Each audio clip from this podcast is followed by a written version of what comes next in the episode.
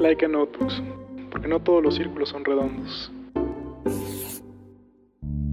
Planta Libre, el único podcast de arquitectura amigable para los y los no arquitectos, con arroba María Neón, Edmundo Terán y Eduardo Ramírez Plata, un podcast de portavoz.tv.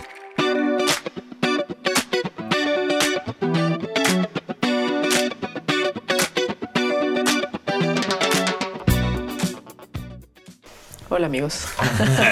La cortinilla no puede faltar. Sí, ya se va a volver, es mi firma ahora. Bueno, pero es mejor arrancar un programa con una sonrisa que con una grosería o enojado, ¿no? Mejor, mejor. Sí, ni modo una- que grita así, no, todo sí, a la chica". Pues Hola, amigos. ¿Quién No, es? mejor una mejor una sonrisa, ¿no? Amable, Sí, gentil, claro. caritativa, Claro, claro, amiga. Claro, claro. Pues buenos días, buenas tardes, buenas noches, porque no sabemos a qué hora nos están escuchando. Eh, Esto es Planta Libre, el único podcast de arquitectura para los y los no arquitectos. Yo soy arroba Marea Neón, no María Neón, ni como me dijeron, apenas me mandaron un mensaje como de María León. María León. O sea, ya pues ya me van a empezar, ya se agarraron de cotorreo, ya no hay respeto aquí. Marea como el mar, Como neón mar. como la luz. Sí, como, como si fuera que loco, porque toda soy chava en el corazón. De edad no, pero pues ya toda soy chava, entonces pues ya, Yo un soy golpe de luz. eh, arroba E. Ramírez Plata y seguimos con un gran invitado. Mal Edmundo, ¿eh? No va a haber cheque esta semana. Esta semana, no, no, no, el cheque, bueno, no importa ya, pues si, si va al seguro. un eh. Pero Jacinto Mezcalero tampoco Sí, vino, se quedó es que ¿saben acompañando al mundo. Si nos, si nos falla Edmundo, nos falla Jacinto Mezcalero. Sí, Pero caray. ¿sabes quiénes no nos fallan? Nuestros amigos de Laika Notebooks, Ellos están presentes. que todo. son nuestros aliados oficiales y no dejen de visitar su página en www.laikanotebooks.com y Laika con K. Porque luego nos preguntan. Y están en Amazon, amigos. Ya nos dijeron. Nos nos dieron información que pueden buscarlos en Amazon. en Amazon. Está es. a unos superprecios, ¿eh? La verdad es que sí. Y tiene buena retícula, tiene puntitos eh, que forman Ahorita una le vamos a dar Mariano una eh, que está con isométrico. Por ahí algún podescucha, no tengo el nombre ahorita a la mano, pero preguntó que cuál le recomendaban para dibujar en arquitectura, pero tienen una, unos, una cuadrícula o unos puntos que forman isométrico buenísimo, isométrico a 30 grados. Para los que no son arquitectos no nos entenderán mucho, pero para los arquitectos sabrán y querrán comprarse su Leica Notebooks. Y ya. Así es. Bueno, estábamos hablando del porfiriato, pero ¿qué creen? que no llegamos. No llegamos al porfiriato. No, pues era importante como eh, antes, cuando yo estaba como en la primaria, y recuerdo estas clases de geografía que te pedían el libro de geografía. No, miento, estaba como en la secundaria, ya, ya estaba más grandecita. Y te pedían, ibas a comprar el libro de geografía y extrañamente venía uno como, como de eh, economía y otro que tenía que ver con sociología.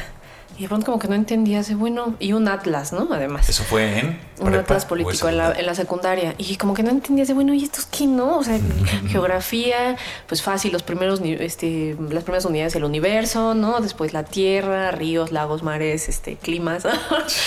Pero después te das cuenta que, pues, ah, y, y este... Y después te das cuenta que también todo esto poblacional y, y la economía y demás, pues están bien involucrados con la geografía también, ¿no? Entonces, era bien importante que en el primer episodio eh, diéramos como un contexto, Un contexto. ¿no? A veces no, no podemos todo el tiempo hacerlo, pero en este caso como si era importante, aprovechando que estaba aquí Mariano con nosotros y que eh, quién podría dar mejor contexto que él, para ya entrarle de lleno al porfiriato, ¿no? Entonces nos quedamos, voy Vamos a subir. Es más, ya subimos, ya subimos la foto. Claro. La semana pasada ya subimos la foto de Mariano con los micrófonos. Lo voy a hacer como en las series de Netflix, así de previamente en planta libre. como unos highlights de nuestra plática anterior, como estaba todo plagado de neoclásica. Tolsa iba persiguiendo una mujer, los placeres. Pero bueno, ahora sí. Va a llegar Porfirio Díaz al poder. ñaca ñaca. Sí, adelante. ¿Qué tal? Bienvenido, Mariano. Mariano del Cuento está con nosotros otra vez. nuevamente. Nuevamente. Muchas gracias, qué amables, de veras es un gusto estar platicando con ustedes. Y efectivamente, Porfirio Díaz llegó al poder en 1876, asumió en 77. Ya hablamos previamente de esta historia del golpe de Estado contra Lerdo de Tejada. Y efectivamente, digo, el primer eh, cuatrienio pues fue difícil, era un cuatrienio en el que había que recomponer muchas cosas. Y cuando terminó, él no se religió, dejó que fuera Manuel González, su compadre, el Manco González, el que le había dado el triunfo en la guerra, en el, pues, eh, digamos, esta guerra civil que se desató a partir de que eh, se promulgó el plan de Tuxtepec. Eh, su segundo intento de golpe, el primero contra Juárez había fallado, el plan de la Noria. El Lerdo de Tejada, que era ministro entonces de gobernación con Juárez, lo perdonó. Él fue el que intervino para que no se le fusilara, como correspondía al eh, pues, levantamiento armado, a la sedición, que eso era el delito. Y, es chistoso porque después al Lerdo Porfirio Díaz trató de eliminarlo. Ahí están unas memorias del Lerdo de Tejada, interesantísimas. Pero bueno, ese sería que tema de otro programa. que el cuatrienio de Porfirio Díaz, el primero, fue noble, fue, con muchas ganas, sin tanta, bueno, ambición normal de un presidente con ganas de ayudar al pueblo, sin, este, sin esta ambición de quedarse toda su vida en el poder. Eso comenta, eso comenta. Yo no vivía aquí Marvel le puso cara como de. Bueno, ya tenía 15 años. ¿no? pero es muy difícil. Marlene lo dijo en el programa anterior: es decir, ni todo es bueno, ni todo es malo. ni Pero es cierto, el primer periodo de Porfirio Díaz pues, fue un periodo democrático. Es decir, el juego democrático existió relativamente y entonces él se retiró y fue presidente de González.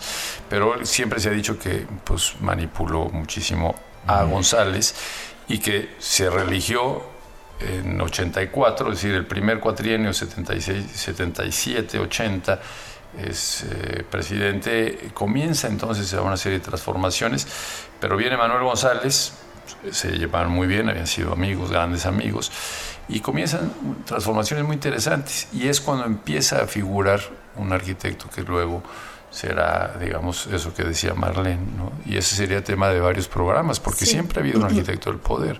Pero eso te puede decir a, Egipto y hablar de Imhotep y decir, bueno, en fin, es un tema eh, abierto interesantísimo. ¿no? ¿no? y que muchos arquitectos que usted, amigo, sí, usted, el que está sentado en su silla cómodamente, admira, también fue en algún momento arquitecto del poder. No vamos a dar nombres ahorita, lo vamos a dejar así. sería un programa fantástico. Que, estaría muy bien que hicieras con nosotros. Voy a reiterar la invitación. De las ganaderías. No, pero quisiera decir rápido algo, ¿no? O sea, eh, de Porfirio yo tampoco lo conocí ni, ni sé que si era fina, si era, si era este, una fina persona o como diría Loret de Mola, un impresentable. Em, Porfirio Díaz. Porfirio Díaz. Pero también hay que considerar algo, amigos. O sea, uno se va haciendo viejo y cuando uno se hace viejo se hace necio, ¿no? Entonces, yo a veces pensamos como que la gente es este. No, no, para nadie, para nadie. Que ya todos aquí somos mayores de 30.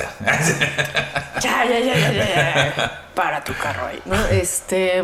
No, pero a lo que me refiero es. Em, nosotros siempre queremos creer en estos villanos de película, ¿no? Que sí son gente o sea, podrían ser buena o mala, eso no lo podremos hacer. O como dirían, ya que me juzgue la historia, ¿no?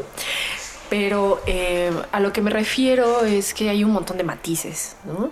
Y a veces quizás es solamente esta cuestión de narcisista, de creer que nadie lo va a hacer mejor que tú. O sea, por ejemplo, al varón de Hausmann que, que hizo los Champs-Élysées, ¿no? Pues le va muy bien ahorita, ¿no? Pero en el momento en el que fue de no, no, no, a ver, vamos a expropiar estos terrenos y a ver, y aquí qué pasa y se va a hacer, y vamos a organizar París. No, yo no creo que a muchas personas les haya caído en gracia, ¿no? Y no creo que tampoco haya sido algo democrático o como ahora están de moda las consultas y demás. Entonces, también no quiero que malinterpreten que, que soy de esas personas que le temen al progreso o algo así. Pero vamos, en algún momento Le Corbusier pensó en esa, esa París que conocen ahorita y que todo mundo quiere visitar y que es muy estricta y que es resultado de la imposición, pues Le Corbusier dijo a la goma, ¿no? Tabula rasa y vamos y, presentemos este nuevo esquema habitacional y de, y de, forma de vivir la ciudad. O sea, él tampoco estaba de acuerdo con eso. Entonces, pues al final del día todos van a tener ideas distintas. Digo, Le Corbusier no fue ningún gobernante ni tuvo ese tipo de decisiones. Pero, eh, pues también podemos no darle el beneficio de la duda, pero también juzgar que pues era un humano, una persona que se van ensimismando también, porque decían, bueno, eh, cómo fue en los primeros años de su gobierno, ¿no? Y de todas estas buenas intenciones y de traer progreso, porque mucho del progreso que llegó al país pues fue gracias a él, ¿no? Entonces, eh, pues no, todo es tiranía. ¿no? hay muchas cosas que, que ya hablaremos más adelante, pero hay muchísimas joyas que nos Ahora hay que hablarlo ya, él es hoy. No, no, no, en el programa, en el programa más adelante vamos a hablar de estas joyas que dejó eh, el porfiriato. Sí, mira, ahí es un tema que también se puede abordar desde el punto de vista de que el gobernante eh, va tomando decisiones porque la propia sociedad las va generando, las situaciones en las que hay que decidir en un sentido u otro.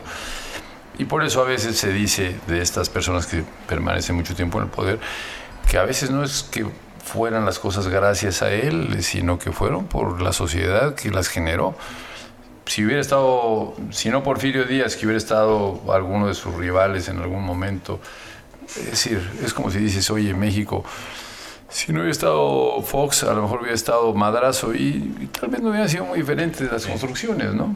Y el hubiera no existe. Pues como no existe, entonces dices, oye, fue gracias a Porfirio Díaz o a pesar de Porfirio Díaz en algunos casos, ¿no? Como dicen los españoles, ¿no? A veces dicen, oye, estos pantanos, estas, eh, ellos dicen pantanos por las eh, presas, fueron gracias a, Franco. Y unos dicen, bueno, gracias a Franco o a pesar de Franco son temas interesantísimos y pueden ser muy divertidos, eh, incluso como una conversación así picante, pues también ver de estas situaciones. De y, podremos sentirnos con la capacidad de juzgar, pero no tenemos esa capacidad, ¿no? No, sabemos, ¿no? El hubiera no existe. Pues. Exacto. Porque ni estamos ahí, ni estuvimos ahí. Ni estuvimos. si y si hubiéramos sido de los afortunados, qué padre, y si no, qué horror, ¿no? O sea, no, no estábamos, punto. Claro, y si nos remitimos a, los edificios, pues ahí están, efectivamente. Y el, otro día platicábamos de los teatros, platicábamos de los hospitales, en fin, realmente en cada género arquitectónico, como tú dices, hubo joyas. Hubo joyas. El otro día estábamos platicando del Teatro del Oro, ¿no? que por cierto va a ser un comercial. El mes que viene se va a poner una ópera de Zenobio Paniagua, un gran compositor del siglo XIX, Catalina de Guisa, que se cantó en 1859 por primera vez. Y se va a poner en el oro. siglo XIX, que también la música se ve influenciada por estos movimientos barrocos, neoclásicos. Sí, sí, justo cuando estaba empezando la guerra de reforma, todavía no faltaban unos años para que llegara la ópera? No, lamentablemente no, pero amigos míos se la saben. No, yo te puedo decir, por ejemplo. Es que esa era tu entrada para que. no, porque iba a decir, no, yo tengo que pedir una disculpa. Entonces, cuando tengo que pedir una disculpa, me remito al Rigoletto. Miei signori, perdono pietà. Entonces pido que me perdonen, que tengan piedad, ¿no? Pero entonces, digo, estas son las cosas divertidas de de la conversación, cuando tú puedes referir una ópera a una situación concreta, ¿no? Tienes que pedir una disculpa, entonces acudes a Rigoletto. Tienes que decir, a mí me, no me importa, me da lo mismo una u otra. Tu amigo este que te encargó esos baños hubiera dicho, questo quella per me parisono a cantare. Entonces, me da lo mismo que sea una u otra, necesito señorita. Sí, sí, sí, Dice que era un tratante de blancas. No, no, no, no, no, no, eh, nunca, nunca. Entonces, no dije eso. negras o qué iba decir su congregación de negras. No, no, nunca dije eso, ¿eh? No, no, no hubiera trabajado para esto. No, no, no, qué doble moral, Eduardo. No, nunca, nunca hubiera hecho moral para alguien que fuera tratante. No, no, no, este solo se divertía. No, no, no, no. Que estaba todo su derecho. Y las probaba o sea, él quería otorgar. Ah, ya te entendí eso. Perdón, perdón. te malinterpreté. Y este, no, no, no, no, no, no, no era tratante, no, no, para nada. No hubiera trabajado con una persona que está fuera de la ley, en serio. Oye, bueno, pero tú dijiste que este programa estaba catalogado como explícito. Explícito, se vale. Así es. Pues podemos hablar de esos temas. sí. Porque todos somos adultos aquí. Y del código deontológico. Pero bueno. Oye, bueno, vamos eh, quizás a centrarnos en Porfirio Díaz y cómo después de Manuel González eh, realmente se presenta otra vez diciendo, bueno, yo no me voy a reelegir porque no soy presidente. Entonces, para el periodo 84-88 se presenta, gana, y cuando termina ese es cuando dice, ahora sí me voy a reelegir, ¿no? Y así, ahora sí que ad libitum, para que tú digas, Marlene, ¿qué será eso de ad libitum? Pero es muy arquitectónico. En fin, el asunto es que efectivamente, o sea, hay, comienzan las inversiones fuertes, ya hay una estabilidad política cuando él eh, toma por segunda vez la presidencia y, comienzan a fluir los capitales y tiene gente valiosísima, inteligentísima, empezando por Matías Romero y luego, o sea, como secretario de Hacienda, quiero decir, y luego Yves Limantour, dos grandes genios de, de las finanzas. ¿no? Que eso habla mucho, o sea, habla demasiado de él como persona. O sea, alguien que se rodea de, de individuos mucho más inteligentes o más... Claro. Eh, o sea, especialistas en algún tema, habla de una claridad de, de, qué es lo que quiere hacer, a dónde quiere llegar. Parece fácil, pero no, es tan fácil. Tuvo gente brillantísima. ¿Qué es lo que ha salvado a México? Y yo, te, y yo te iba a contestar, es que, es que, que y te iba a contestar con honoris causa. Un pequeño chiste porque no está el mundo. sí.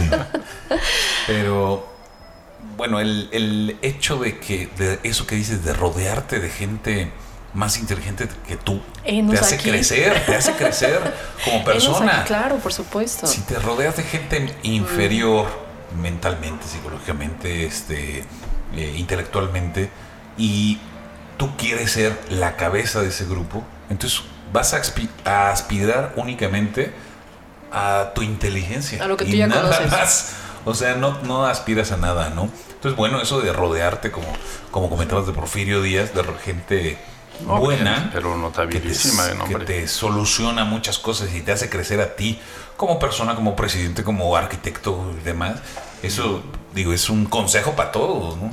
Sí, entonces el caso es que efectivamente había gente muy capaz, y podría citar en cualquiera de los ministerios, ¿no?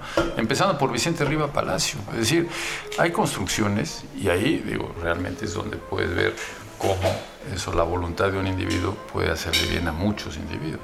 Riva Palacio fue uno de los ministros en fomento que más impulsó el desarrollo. Es más, Riva Palacio tenía que haber sido el presidente y Porfirio Díaz se da cuenta de la valía y dice, bueno, mejor lo mando de embajador a España, y que se vaya que me haga sombra, porque Riva Palacio hubiera sido el presidente en lugar de Manuel González. Con toda seguridad, era un tipo brillante, en serio, hijo de don Mariano Riva Palacio, que por cierto, pues fue uno de estos mm, grandes eh, abogados mexicanos, que en su momento fue defensor de Maximiliano. tipo... Oye, la hija de Riva Palacios es este ¿La cara del ángel de la independencia? No, ese es Rivas Mercado. Ah, Rivas hablando Mercado. De, hablando de arquitectos es que es lo que iba a decir, es lo que iba a decir, no confundir con Rivas Mercado. Exacto. Y Amnesia con Magnesia, con su, ¿no? Ajá, con, con, su casa que está ahí en este en la Colonia Guerrera. Ah, preciosa, que preciosa, les llevó añísimos restaurar y un chorro de dinero. Sí. Ahora, volviendo al punto de, de la gente de la, que se rodeó, de, de la que se rodeó Porfirio Díaz, bueno, hubo eh, de veras inteligencias notabilísimas, ¿no? Por eso es tan difícil hablar de, del gobierno de Porfirio Díaz. Pues era Porfirio Díaz y era un grupo importantísimo. Don Pablo Macedo, por ejemplo, ¿no? Torres Adalid, gente que desarrollaron industrias extraordinariamente eh, productivas. Y fuertes. Fuertes, ¿no? Que, eh, que muchas de esas viandas nos duraron para años posteriores de la revolución, ¿no? Y bueno, uno de, los, de las grandes cabezas de México es don Bernardo Reyes, el padre de Alfonso Reyes, que será el que cree ese grupo, bueno, habrá un grupo que se van a llamar los reyistas, que admiraban profundamente a este, una de las grandes inteligencias. Bueno, eh, Alfonso Reyes, su hijo, es una de las cabezas de veras eh, notabilísimas del país, ¿no? Y es, pues digamos, eh, producto de este hombre, don Bernardo Reyes. Pero en fin, es un tema que cuando lo, nos remitimos nada más a la arquitectura, pues efectivamente aparecen individuos que toman decisiones y que construyen cosas extraordinarias. Es decir, el Hospital General de México, nada más hablando de hospitales, ¿no? El Hospital General que lo hace un hermano de Francisco León de la Barra, ¿no? con eh, un arquitecto importantísimo, ahora me acordaré, pero bueno, eh, es una obra impresionante. Desgraciadamente ya no nos queda nada. Fue destruida como tantas cosas. Pero ahí, entre los arquitectos más importantes, está el propio hijo de Porfirio Díaz. Porfirio Díaz Ortega, hijo de Delfina Ortega. Que claro, cuando dices, oye, pues ser hijo de Porfirio le dio mucha chamba, sí, pero hay que ver los planos que hacían en su... Digo, era un despacho muy grande. Porfirio Díaz Ortega, el hijo de Díaz, era un ingeniero militar, que entonces los ingenieros eran constructores, ¿no? Era un ingeniero militar con una formación muy sólida. Esto está Muy visto. Y, y bueno, y se fue a trabajar a la compañía Pearsons en, en Inglaterra, ¿no? De Samuel Pearsons, que hizo muchas obras en México, pero fue un cuate que su padre lo educó con mucho rigor. y que ¿Qué fue un obras, qué que obras hizo- son ejemplo? Pues mira, de Porfirio Díaz Ortega está la antigua, eh, el antiguo la antigua escuela normal para profesores que estaba ahí en- sobre la México Tacuba, que ahora son instalaciones militares, está la Sí. Universidad del Ejército. Es una obra de su despacho en la que él evidentemente participaba, ¿no? como proyectista pero tenía un buen grupo, lo que hablabas antes, se rodeó de muy, muy buenos proyectistas, pero él ha quedado como uno de los grandes constructores, ¿no? Y se tuvo que ir muy joven. Construyó precisamente el, el hospital psiquiátrico, la famosa Castañeda, Castañeda. que estaba allá en Miscuac, donde ahorita está Torres de Plateros. Que yo no quiero hablar mal de nadie, pero Abraham Salud. Pero si me insiste. Yo, yo- oye, yo no, soy racista, pero. y ahí Si empieza a hablar. insisten. Sí. Pero bueno, dice, oye, cuando Abraham Sabludowski y Teodoro González deciden hacer lomas de plateros, ¿tú crees que dijeron vamos a dejar algunas, eh, algunos edificios aquí integrar? No, no, dijeron tabula rasa, maestro, adiós. Sí. Como hicieron recientemente con el Manacar, perdón que lo cite, ya sé que no hay que hablar mal de nadie, pero bueno, Que en cada quien interprete, que en paz descanse. Descansen los dos, Teodoro y... Ah, sí, En que fin, paz descansen. Es un asunto serio y la verdad es que Porfirio Díaz Ortega era muy serio. Y era un constructor notable que tuvo un grupo de arquitectos importante, muy importantes a su alrededor. Él, eh, ya entrando en chismes, remodeló el Palacio del Marqués del Apartado, otra de las obras neoclásicas importantes de Tolsá, ¿sí? que está ahí atrás de la catedral en, en eh, Donceles y Argentina. Ese lo remodeló él para su cuñado Ignacio de la Torre Mier. Y ahora el programa podría irse a los chismes de, de, mm, Que estaría de profundo calado, porque Ignacio de la Torre Mier, uno de los hombres más ricos de México, eh, podríamos hablar nada más de su hermana. Es que siempre hay faldas en estas historias, caray. No, porque es, es como, lo de, oye, como lo de la ferretería que, que se llamaba Daba a los hermanos. Y uno decía, yo, yo voy por a ver si también dan las hermanas. Porque decía, daba a los hermanos, a ver, y se daba, daba a las hermanas. porque- bueno, pero no. El asunto es que, que efectivamente la hermana se casó con un Grimaldi. Es decir, las, las princesas de Mónaco, Carolina y Estefanía, son descendientes. Si se dice descendientes, porque esa es la influencia de cómo se habla ahora. Descendientes. Estudiantas y no, porque si digo estudiantes. descendientes, me van a decir, ay, machista. Bueno, son O, descendientes o dilo ellas. con X, descendientes. Son descendientas y descendientes de, Descendex. de, eh, esta mexicana bellísima que veraneaba en Biarritz, que envidia, ¿verdad? ¿Quién, quién, quién? Pues la hermana de Ignacio de la Torre Mier. Yo, yo, yo era en Tepoztlán. Ignacio de la Torre Mier, uno de los hombres más ricos de México, que se compró el palacio de- del Marqués del Apartado, pero luego se hizo una casa maravillosa, donde está la Lotería Nacional, ahí sobre Reforma. Ajá. Ese, ahí estaba la casa de Ignacio de la Torre Mier. Y todavía no has captado que de la Torre Mier es el famoso 41. Es decir, el yerno de Porfirio Díaz era el famoso ¿Ah, sí? 41. Ah, sí, no Investiguen, historia? no lo vamos a contar, investiguen cuál es Ese el es el famoso chisme. Por eso 41. digo, si sacamos ese chisme, es va un a ser chisme peor. periodístico. Va a ser peor que yo te cuente mis. Ah, ya la- díganlo, porque si Llegó no. la policía ¿Qué tal que van a la manejando? fiesta, a la fiesta. Investiguen. No, ¿qué tal que van manejando? O Pero algo. anótenlo, díganle, oye Siri. No, si van manejando, pues ya cuéntales bien, ya deben de estar en el tránsito así de ya, cuéntalo. Cuéntalo tú, cuéntalo tú, El meme de los Simpson del papá Simpson que dice, ya pídeme el maldito favor. Así ya cuenta el chisme, por Dios. O no vamos a terminar de regresar tachando de- Eh, Atraparon a 41 y entonces salieron 40 nombres y faltaba un nombre. Porque Porfirio, dijo, Porfirio Díaz dijo: Por En nada del mundo. Una fiesta de homosexuales, abiertamente. Y aquí, como estamos Sí, en, en- eh, pero estábamos en un hablando del maduro, siglo, estábamos no. hablando del siglo ¿Y quién era el 41, principios pues? del siglo XX. Eso Eso estaba fue, en una fiesta. Eso fue, te voy a decir cuándo. En, no, es- debía ser 1899, por ahí. o sea, Eh, finales del siglo XIX. Sí, entonces efectivamente. decir, Fueron una fiesta donde bailaban parejas. exactamente. Algún, eh, todos bigotones, ¿no? Pero pues Hay muchas imagínense caricaturas. que el esposo, digo que el yerno de, De Porfirio, Díaz, el que estaba casado el con Amada, presidente, Amadita Díaz. estaba en esa fiesta. Y llegaron los policías y Detuvieron corretearon a a todos. No, los y detuvieron, a salieron todos. los nombres, menos, menos, Menos, los de Ignacio de la Torre exacto. Mil. Y esto es una historia bien interesante porque efectivamente Porfirio Díaz había tenido una hija antes de casarse con Delfina Ortega. Y lo más difícil de abordar aquí es el tema de, eh, la, eh, del parentesco sanguíneo. Porfirio Díaz se casó con la hija de su hermana mayor. Delfina Ortega era su eh, sobrina directamente. Pero bueno, esto como Felipe IV, Felipe V, Felipe VI y todos los Felipes, y menos el actual quizás. No, no me quiero meter problemas con la Embajada de España, pero todos los Felipes se casaron con sobrina, entonces Porfirio dijo yo, ¿por qué no? Sí. Pero bueno, el asunto cierto es que eh, los de la Torre Mier era una fortuna inconmensurable, verdaderamente. ¿no? Y entonces ese palacio lo arregló Porfirio Díaz Ortega para su cuñado. Y bueno, y la, la hija que había tenido esta esposa de, de Ignacio de la Torre, Amadita Díaz, vivió hasta los noventa y tantos años ahí en la Santa María de la Ribera. Siempre pues, fue muy una mujer sumisa, ya no sería ninguna hoy seguramente, le aguantó todo este hombre, el exilio, se fueron al exilio también, ¿no?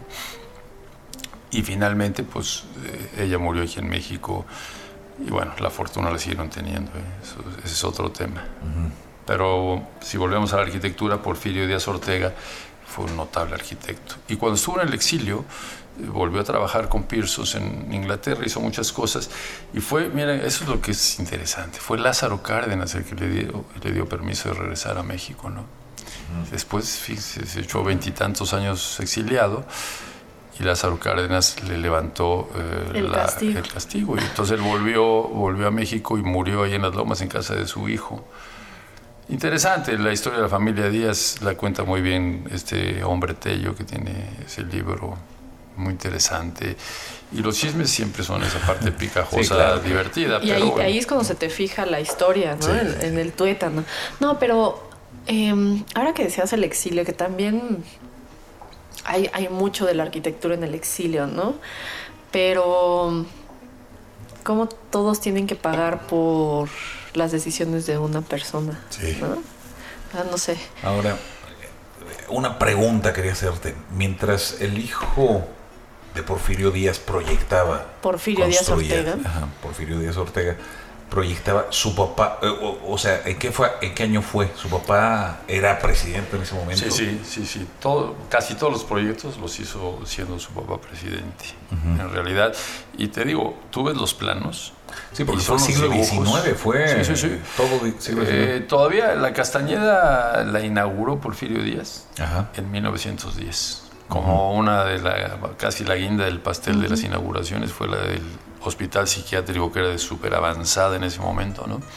Y entonces la inauguración fue en 1910. La escuela normal para profesores era de 1902, 3, ¿no? En realidad ya fueron los últimos eh, periodos de su padre, ¿no? Pero sí fue un arquitecto notable. Un, vamos, diríamos, es un ingeniero civil, un ingeniero, bueno, su título era ingeniero militar, él se había formado en la escuela, en el colegio militar. Ahora. Pero construyó muchísimo. A ver, vamos a ver si vamos a preguntar lo mismo. ¿Qué características Eso tiene pregunto. la arquitectura del siglo XIX, el neoclásico? Así, No, del hab- porfiriato. Del porfiriato, hablamos de simetría, ¿no? Por Era, ejemplo, dime, sí. platícanos, platícale a todos los que nos están estas- escuchando, ¿qué características que tenía? escuchan la casona porfiriana. Es que justamente por eso iba a preguntar, porque me imagino que los podescuchas han de estar escuchando y dicen, bueno, que, te- que te están platicando el entiendo nada, ya pastel, todo lo bueno que está el pastel. Y dices, ¿cómo se ve ese pastel? ¿No? Pues ¿Cómo mira, se ve? Es fácil hablar de esto porque lo que se estaba construyendo en todo el mundo era esa arquitectura que se ha llamado historicista, porque aún habiendo avanzado las tecnologías nuevas, particularmente la del acero, lo que, el hierro que nosotros llamamos acero, ¿no? ¿qué se hacía? Se construía con acero la, eh, digamos, el esqueleto y se revestía con las formas más caprichosas que el arquitecto encontrara. Y esas formas caprichosas eran la- que se inspiraban en modelos de la antigüedad generalmente. En el caso de México, la fuente fundamental de inspiración fue Francia. Los castillos franceses, las mansardas, todas estas construcciones que imitaban, aún siendo de, de hierro, por ejemplo, la propia escuela normal para profesores, que hoy es colegio militar, Después tiene una armadura de, hierro ingenieros. impresionante. No, ahora es la Universidad del Ejército, hasta hace poco sí. funcionó como Universidad del Ejército, creo que ya salieron de ahí, no sé qué van a hacer. Creo que ahí están los Pero- ingenieros militares. Pero el punto es que se ponían mansardas en México con una estructura de acero y una mansarda. ¿Qué es que, una bueno, mansarda? mansarda es un techo inclinado que funciona en su interior como un espacio útil. Como un ático. Y es, y es donde las ventanas ¿no? Son unos salientes que les llaman, eh, son Vamos a subir fotos de las eso. buhardillas ¿no? famosas, ¿no? Y eran, era donde se iban a vivir los, los que tenían nota, menos lana. ¿no? examen ¿eh? de Sí. esto. de esto. No, pero lo interesante aquí es, por ejemplo, esto. En México se empezó a imitar este tipo de construcciones que parecían castillos de Loira, como se dice en castellano, la Loire, el Chateau de la Loire, y que resulta, bueno, tienen estos hechos inclinados porque estaban previendo que el 2 de enero de 1967 iba a nevar. Iba a nevar. Entonces, entonces, como eran construcciones para la nieve, pues bueno, dijeron, si va a nevar algún México", ¿no? y nevó. Tú, no habías nacido, ni tú tampoco. Yo sí, tuve que ir a la escuela, mi mamá me obligó a ir. ¿En serio te tocó Sí, la sí, nevada en sí. Coyoacán? En- No, yo vivía en Pedregal, de San Ángel, y el jardín que era muy bonito estaba lleno de nieve. Nos quisimos quedar a, a jugar con la nieve. Para te mandaron nada, a la escuela. Para nada íbamos para la escuela. Sí, Pero fue este, impresionante la nevada del 2, eh, perdón, del 11 de enero de 1967. Pero bueno, eso es la broma de que la mansarda estaba hecha para que cuando cayera la nieve resbalara, ¿no? Entonces en fue- México siempre había habido techos planos. ¿no? Entonces, Claro. ¿qué es? Es una arquitectura que se basa en modelos del pasado, por eso le llaman historicista, y que hay que precisar cada una en, quién, en qué edificio se basa. Y no es difícil rastrearlo. ¿no? Tú, ves, tú puedes encontrar el parentesco con el, el Chateau de Chambord, ¿verdad? Dice, bueno, son los techos de Chambord traídos y, y puestos además muy fácilmente, pues se metía la estructura de acero y se revestían nomás ahí como unos paneles ¿verdad? de, de madera y encima le ponían unas Un tejas, ejemplo de estos edificios pues, es eh, Bellas Artes, ¿no? Que está toda, toda la estructura de acero y la Exactamente. el, el recubrimiento es de mármol. Y fíjate que Bellas Que es del Artes, porfiriato, por que cierto. Bellas Artes es, una- es un edificio muy, o sea, aparte de ser hermoso, es muy curioso. Porque en el sótano, en el último nivel de- de- del Palacio de Bellas Artes, está el Museo Nacional de Arquitectura. Ah, pero no en el sótano, hasta arriba. Hasta arriba. Ajá. Ah, dije el sótano, ¿verdad? Perdón. Este, en el ático, por decir así. Bueno, en el último nivel. eh, digamos en la cúpula, en, en el espacio más o menos que ocupa El la cúpula. piso. Ajá. Este, está el Museo Nacional de Arquitectura y ahí te puedes dar cuenta de la estructura perfectamente y de cómo está revestido, ¿no? Porque eh, es evidente que era un espacio que no se ocupaba para absolutamente nada. Es más, funciona como museo, pero ni siquiera sabemos por qué.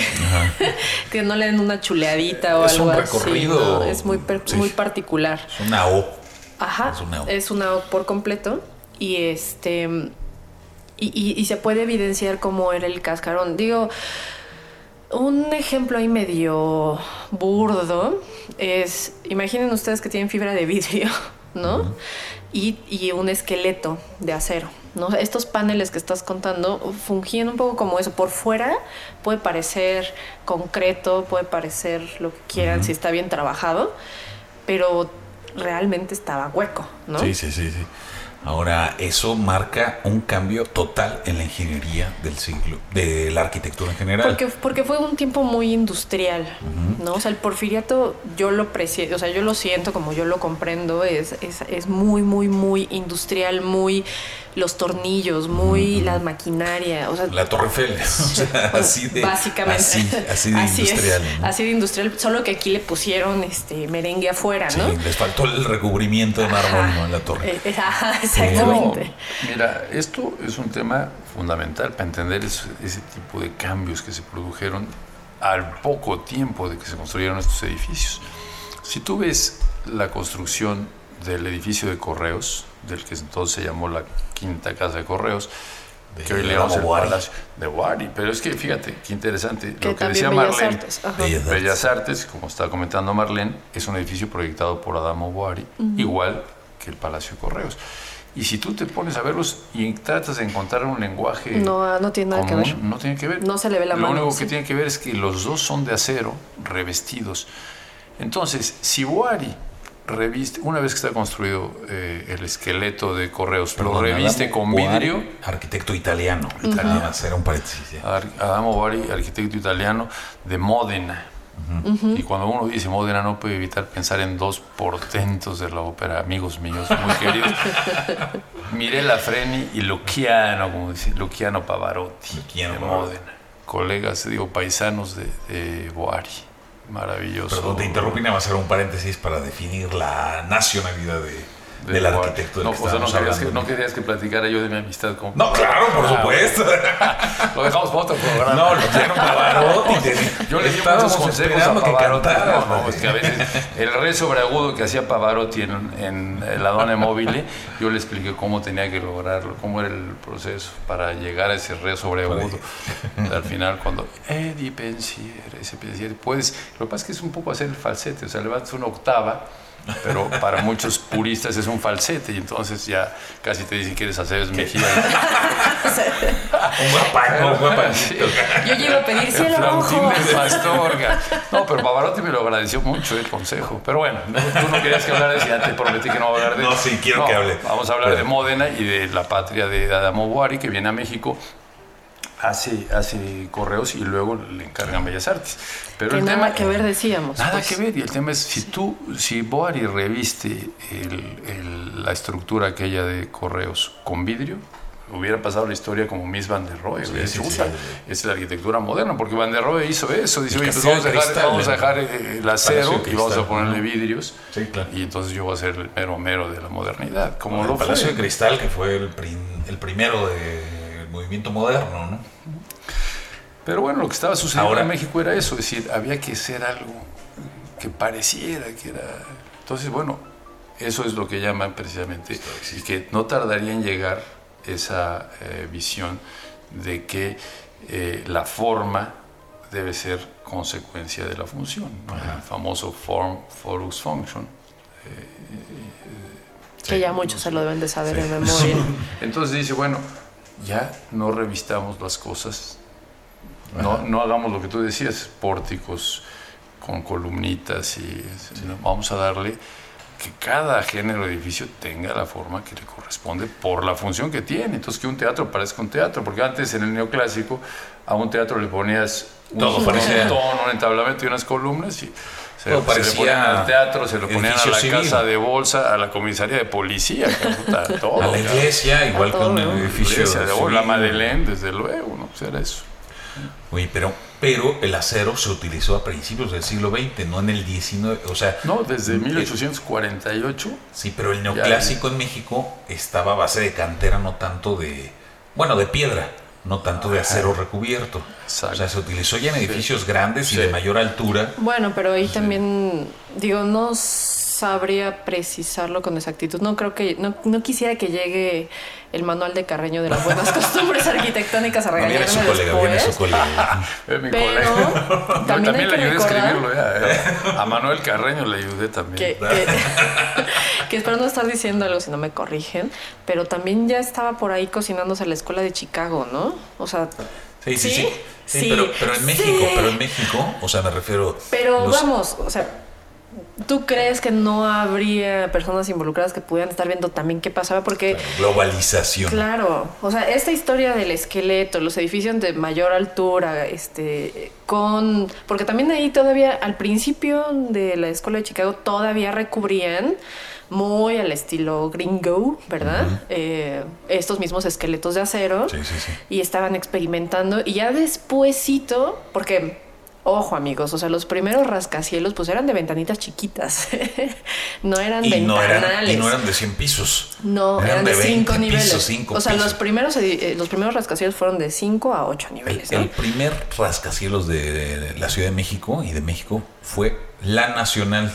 Si no, si, corrígeme si me estoy equivocando, enfrente del Palacio de Bellas Artes, la esquina que está enfrente del Palacio de Bellas Artes y Mm. Que la Latinoamericana. Y si fíjense, Ese y es, el, de, el que ahora es de Sears, ah, ¿no? ah, no, ahora ¿No? es de esta limba, ahí. Ah, la no. Nacional que está en la esquina. Bueno, pero a lo que iba Pero es bueno, que... véanlo, ya está chiquitito, ¿no? Y después, este, la escuela de Chicago como que empezó también a quitarse ahí los, los escombros y lo que, le, lo que traían cargando y empezaron ya con mucha más, eh, pues poner vidrio, ¿no? Meterle más al vidrio, porque bueno, también no sabían muy bien cómo estaban funcionando estos esqueletos metálicos, ¿no? Imagínense el cambio psicológico para la gente. Decir, oye, ya, olvídate de la piedra, vamos a poner vidrio. ¿Qué? ¿Qué? ¿Pero por qué? Si, si mi abuelo construía con piedra, ¿no? O sea, digo, no, y ver todo estos- compárenlo con lo que vivimos Claro, actualmente. ¿no? no, y los armados y el atornillado. o sea, hay muchas fotografías de la construcción de Bellas Artes Ah, y nadie podría, o sea, nadie creía que literal está el cascarón, o sea, está, Sí, sí, digo, sí, perdón, sí, están este cada uno de los huesitos armados. O sea, están los huesos armados y hasta después ya empiezan a darle ahí Sí, la forma. todo remachado, cada Pero uno de los, de los remaches los ponían en calor y los golpeaban de un lado y del otro para, para que Y luego se preguntan que se por qué se está hundiendo, pues esa más cuánto pesa. O sea, entre la estructura de acero que antes era, no es el acero que conocemos hoy en día, que es un poco más liviano por los otros metales que están incluidos en la- cuando lo funden y que pueda ser como más livianito y funcionar, pues, o sea, articularse un poquito más, ¿no? Pero todo ese mármol, o sea, ¿cuánto No, y ve pesa qué una placa maravilla de que, de que se hunda parejo, ¿no? La catedral, que tiene peso de piedra, más pesado que el acero. Bueno, no es más pesado, pero en proporción espacio eh, sólido, eh, tiene mayor masa, se hunde más y se hunde irregularmente. El Palacio de Bellas Artes no tiene tanto ese problema, ¿no? Pero es impresionante ver Sí, los escalones que qué tiene. barbaridad. ¿Sabes qué? Yo creo que sería conveniente invitar al público que escucha que vaya a ver esto que hablabas de los remaches en el Monumento a la Revolución.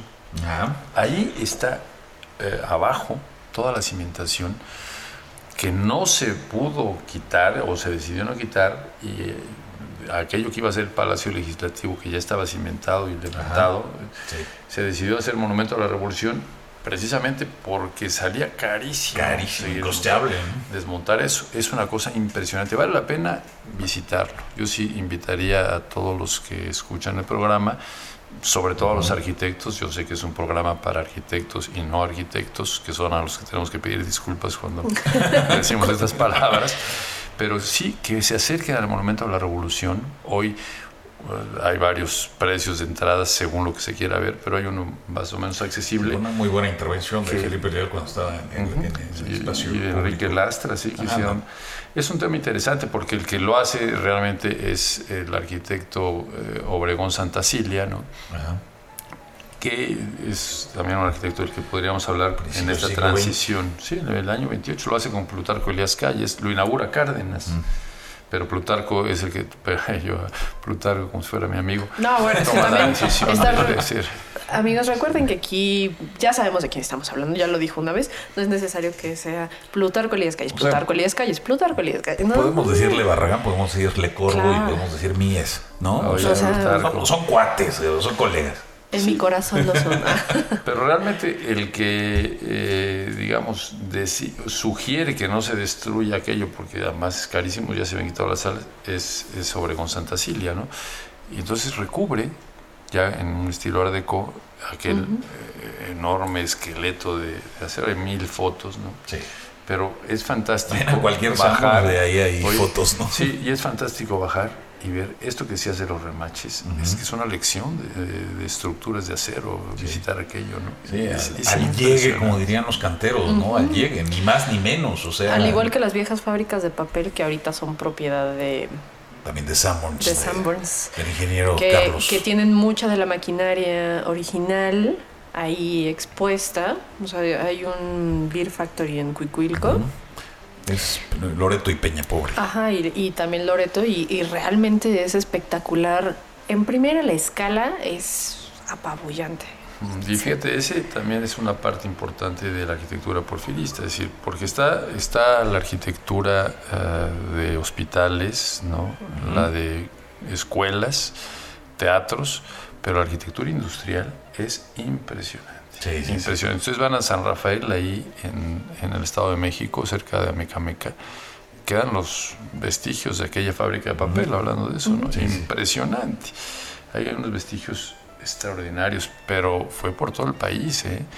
Eso también es uno de los temas que está por estudiarse. Es decir, Y no un centralismo, exactamente, no fue el centralismo. de- no, Sí. no, no. Los hospitales, tú vas a Mérida, está el Ojoran, ese hospital increíble, en Puebla, en fin. Realmente ese es otro de los aspectos interesantes del porfiriato. O sea, cómo todo el país, todas las capitales del país, o sea, los Sí, palacios no municipales. solamente de ¿no? Ciudad de México. No, los palacios municipales. Antes hablábamos del Oro, que tiene un teatro extraordinario, y el, el comercial es que iban a, van a poner en el mes de octubre, van a poner Catalina de Guisa, esta ópera de Zenobio Paniagua del año, de 1800 que estrenada en 1859. Están haciendo un gran esfuerzo en la Escuela de Música, en la de Filosofía y Letras que han rescatado. Es una obra interesantísima. Y la van a poner en el Teatro del Oro. ¿no? Entonces, pero también hay un palacio municipal en el Oro que nos habla de esas pretensiones, ¿no? Pero de esa arquitectura que hoy, o sea, a 100 años de distancia, porque esto también es de 1908, 1909, a 100 años de distancia es una arquitectura con su carácter, su esta singularidad que da el tiempo, ¿no? Que fue muy denostada, ¿no? muy denostada por después Sí. de la revolución se sistemáticamente se fue destruyendo todo aquello porque recordaba una época, ¿no? Y lamentablemente, pues eh, casi todas las épocas tienen esa, esa fobia por el pasado inmediato, ¿no? Eh, Sí, no solo sí, en sí, México, sí. en cualquier país, ¿no? Sí, sí, sí. O sea, yo ya llegué. Lo que estaba antes de mí no sirve. Voy a empezar algo desde cero, ¿no? Y eso, pues, no. chavos, Aquí estamos. Vaya a ver, Mariano, cinco edificios y si tienes más, más, pero cinco edificios característicos del porfiriato. que tenemos que ver, además de a Bellas cualquier Artes escala, desde una parada de, de trenes, ¿no? Sí, mira, yo creo que desde luego está esta escuela que ya mencionamos, la normal para profesores de Tacuba, de Porfirio Díaz. Yo diría la Castañeda que se puede ver porque está cerca de Mecameca. Resulta que cuando destruyen la Castañeda Cambiaron completa, piedra por piedra. el ingeniero Bernardo Quintana, que era inteligentísimo, dice, oye, pues esta crujía de, la, pues, de uno de los pabellones de servicios generales, vamos a quitar la piedra por piedra. Total, era... que estaba en. Plateros. Está en Plateros, donde está el, Sí, el Wal- conjunto iba a decir el pero es Sí. Wal- Walmart. Ahí estaba la Castañeda. Son nuestros todo. patrocinadores Y de eran Walmart, una, bola de, eran una bola de pabellones, es muy interesante. Sí. Pero entonces la desmontó piedra por piedra. Yo voy a ser mal ahora porque cobró por la demolición, pero dijo, esta me la llevo y la Ay, reconstruyó. pero también numerarlas, Sí, con todo el cuidado o que cobre tres demoliciones, Pues sí, ¿no? qué O sea, bueno. Y la reconstruyeron cerca de Mecameca, en un lugar bellísimo, que era precisamente la zona del marquesado de Selva Nevada, es decir, donde no Que no es lejos de ahí- pecata minuta. No, no es pecata minuta. Y hablando del siglo XIX, allí están los vestigios de la hacienda de Tomacoco, que era donde residía la marquesa de Selva Nevada, y ahí hay una capilla preciosa donde hay mano de Tolsá. porque Tolsa era el gran amigo de la marquesa de Selva Nevada. Ya quedará para un novelista que estudie si hubo algo como con la abuela Rodríguez. Pues Tolsa como que también estaba, Pues, este... pues era guapísimo Tolsa. Tolsa ve el retrato, el retrato que le hizo su amigo Jimeno y Planes, que está ahí en, el, en, eh, el Monal. Es un retrato de un hombre, digamos, de, de fina estampa. Oh. Bueno, Bien parecido, peluca, bien Que no- parecido. porque si que dices no guapo, luego te acusan. tampoco.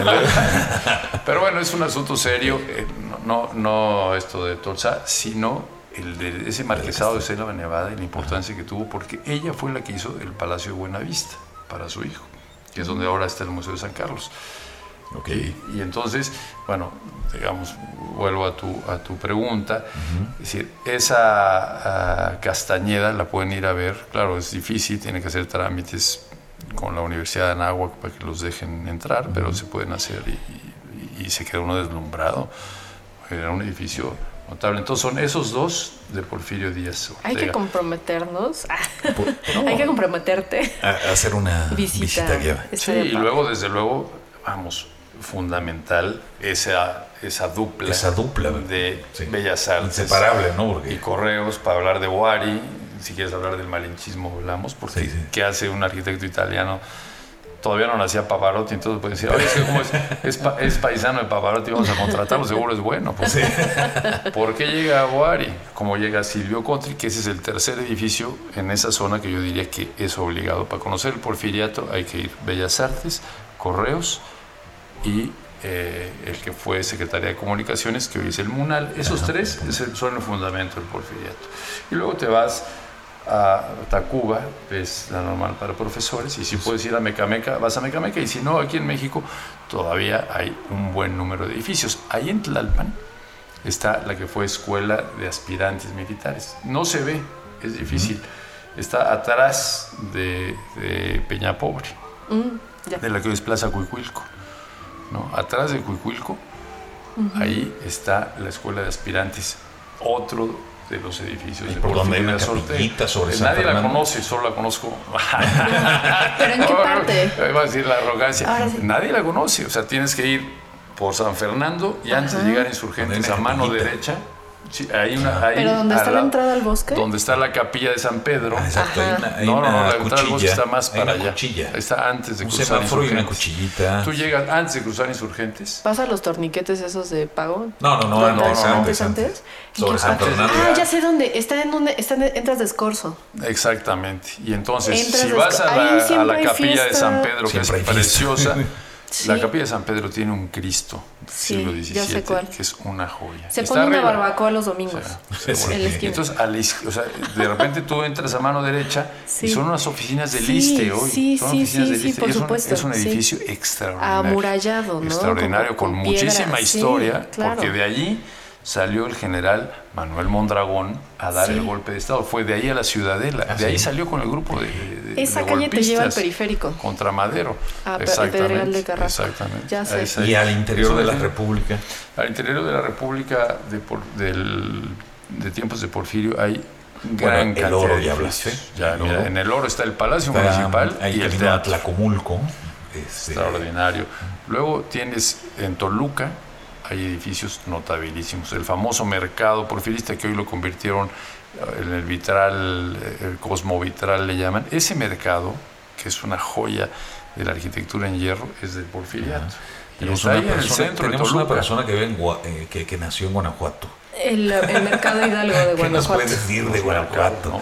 Esa linterna está espectacular. También de acero. ¿eh? Ahí pueden ver Totalmente. remaches, Pero pueden ver ahí está estructura, pueden ver así entrada de luz. Crudo y sin censura. Hay muchísima arquitectura Ay, sí. eh, del Está ese, mercado no es porque yo sea de allá, amigos.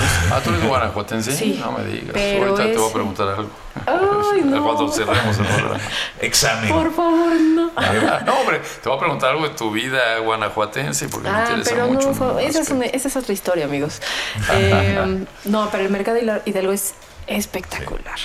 No, mm, Precioso. incluso, y bueno, el que todavía medio ese, no, ya no es el cine, era el cine del, eh, del centro, donde está, donde sale la terminal de los autobuses, los camiones que se van y se distribuyen por todo Guanajuato, a unas cuadras del, del mercado.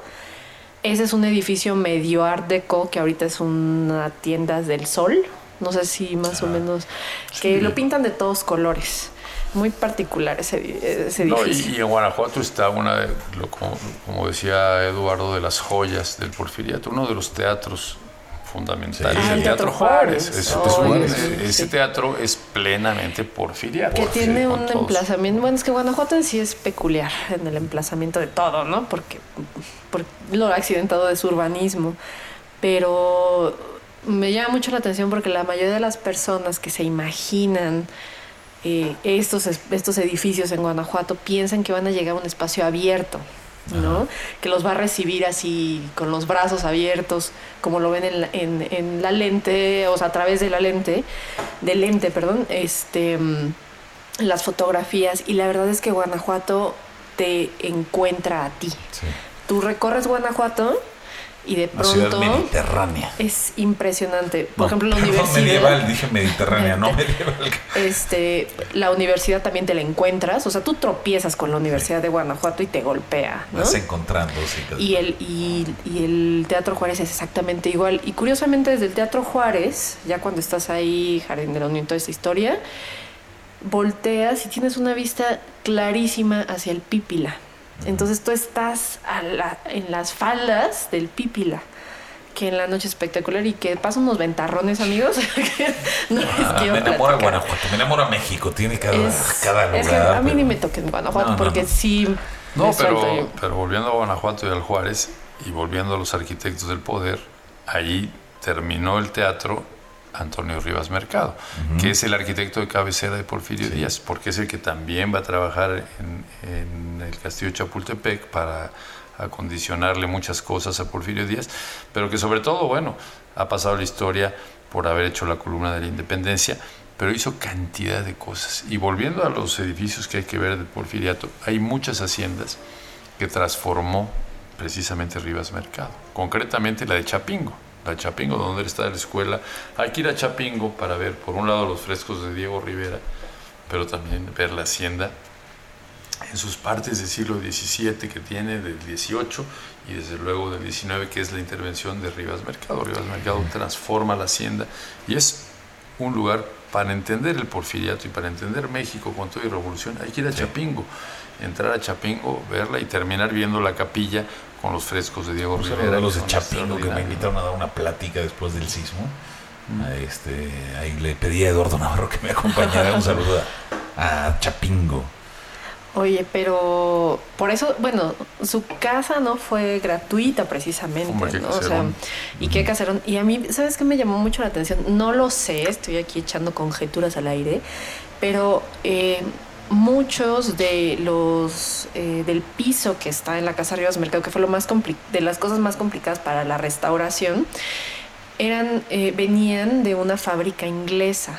Entonces ya así como que de pronto yo ya lucubrando mi mentecita extraña, pues qué casualidad que el hijo de, de Porfirio Díaz tenía mucha relación con, con los ingleses. Sí, y- con entonces, Samuel Pearson. no sé si por ahí... Pepe Alard estuvo en esa remodelación. Vamos a invitarlo un día para que nos platique. No, invita también a Gabriel Mérigo, que ha Gabriel trabajado Mérigo también, por supuesto. Porque sería interesantísimo. Yo creo que puede ser un programa nada más de Rivas Mercado. Sí. Es que o varios. también- Porque digo, que es dentro de los arquitectos del porfiriato importantes, aparte de los que vinieron de fuera como Adamo Boari o Silvio Contri, o un ingeniero notabilísimo italiano, Piccone, que hizo cosas extraordinarias, sobre todo en puentes para los ferrocarriles. O sea, ese sería otro de los temas.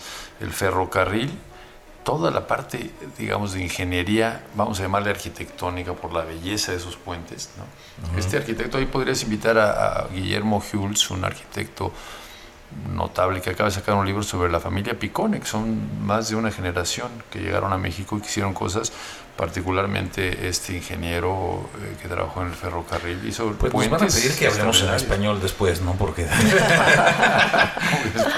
No, pero inviten a este, Pero ya este como- hombre sabe un montón. Miren amigos, nosotros estamos, o sea, no es que hagamos un esfuerzo difícil, más bien somos muy afortunados de conocer gente tan talentosa como, como Mariano que está aquí con nosotros. Eh, porque yo también voy a hablar en este que en hiperbol. voy a hablar hiperbólicamente.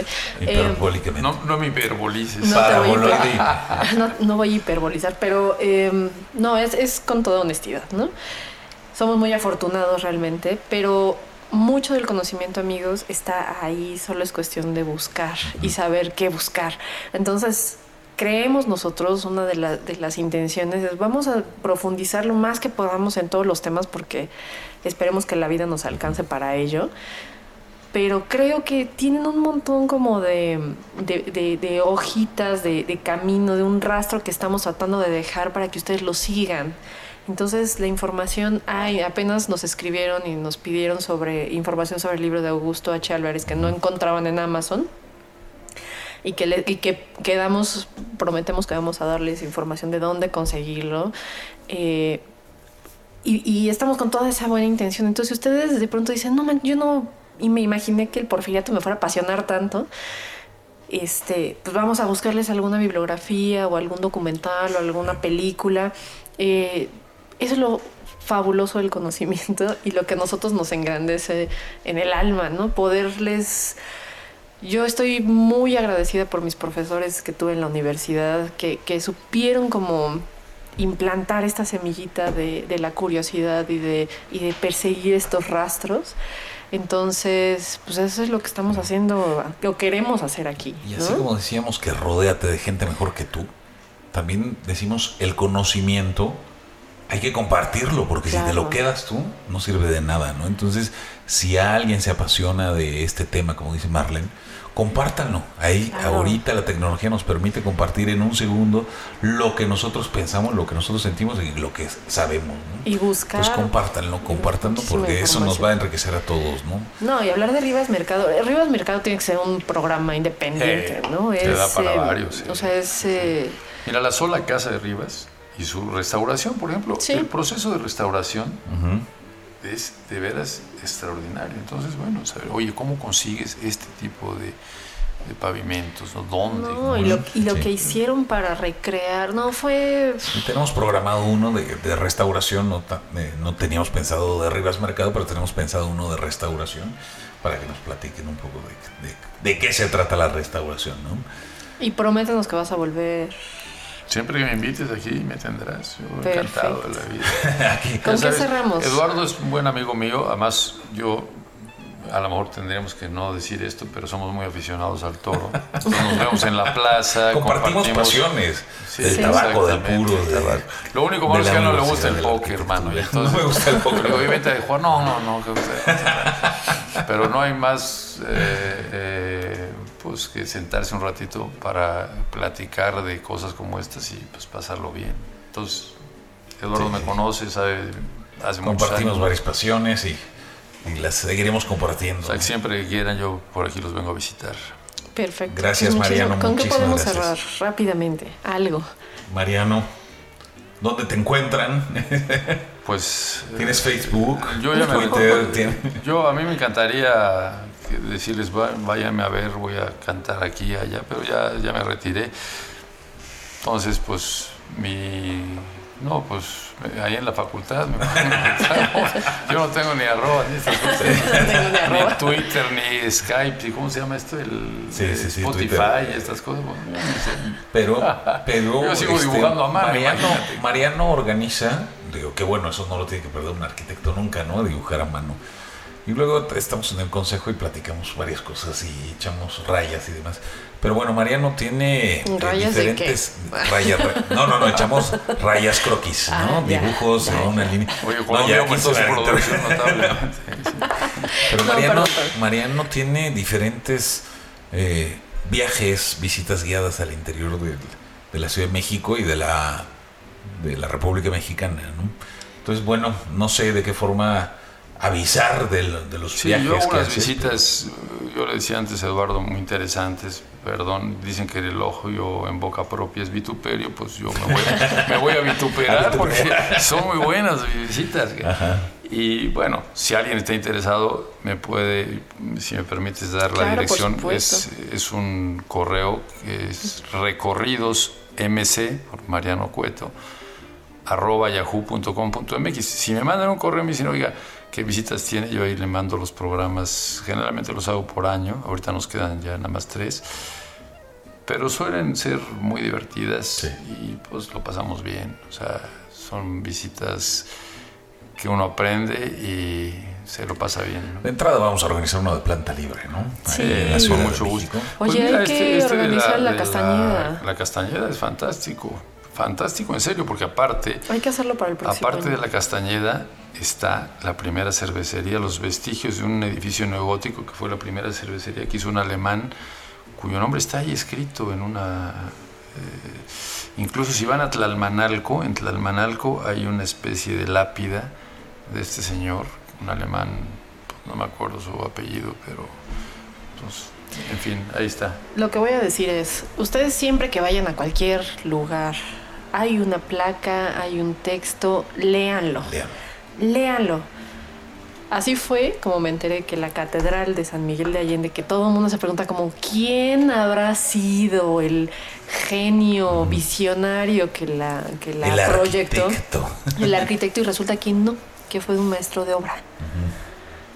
Y la catedral de San Miguel de Allende es espectacular.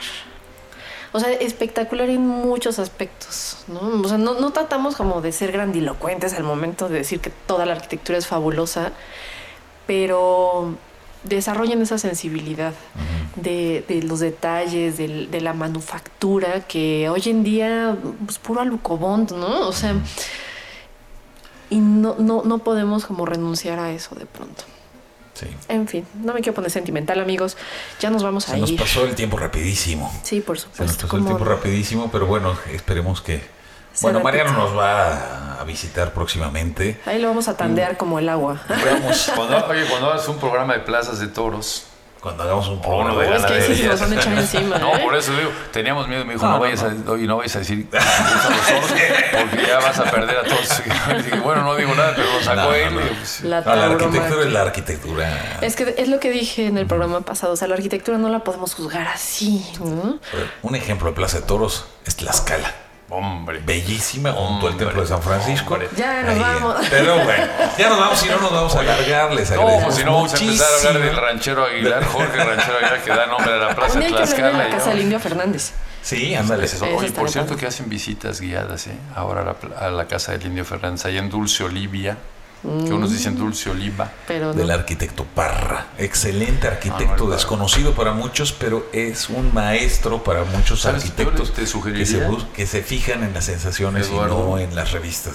Te, te sugeriría que invites a José Luis Cortés a platicar de, del Caco Parra, como le decían. Es, El Caco Parra. El ajá, Caco Parra exacto. es de veras extraordinario. José Luis Cortés, el que fue presidente del Colegio de Arquitectos hasta hace dos de años, director UIA. del Ibero por De años.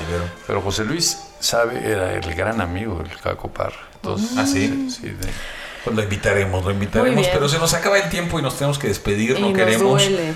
Nos duele porque nuestro tiempo real además ya son casi las 12 de la noche. Así es, en jueves. Entonces mañana hay que, hay que darle, hay que darle. Hay que darle. Muchas gracias, Mariano. Muchas de verdad, gracias, Mariano. No sabes la delicia y la gratitud que tenemos en nombre de nuestros podescuchas. Gracias, Alejandro, gracias. Y por crear Alba. un proyecto así todo escuetón. todo joven. todo ahí. Al contrario, Sí, la juventud no se lleva en los años, ¿eh? se lleva en el querer compartir Así y en, es. la- y en lo que piensas, ¿no? Gracias Muchas a todos. Jovenazo, Gracias por jovenazo. escucharnos, por seguirnos, por suscribirse. Y yo soy arroba María Neón. Yo soy Eduardo Ramírez Plata. Mariano del Cueto, que afortunadamente no nos ven, porque si no se darían cuenta de que de joven poco. Pero vamos a subir Bueno, fotos, no te preocupes. No, no, no me hagas Bueno, eso. perfecto. Bueno, pues muchas gracias por fue- invitarme. Y saludos a, a las hijas de Mariano, que son las que le van a poner este podcast. ah, perfecto. Sí, sí, sí. Que se suscriban Oye, pero los tengo que agarrar de buen humor porque luego nomás me andan regañando. Bueno, nos pues, damos un viajecito en el bocho y ahí lo llevamos. En una hora de, de tráfico podemos escucharla. Perfecto. Y esto Ah, fue Planta gracias. Libre. Gracias, gracias, gracias, gracias. Adiós. Adiós, adiós.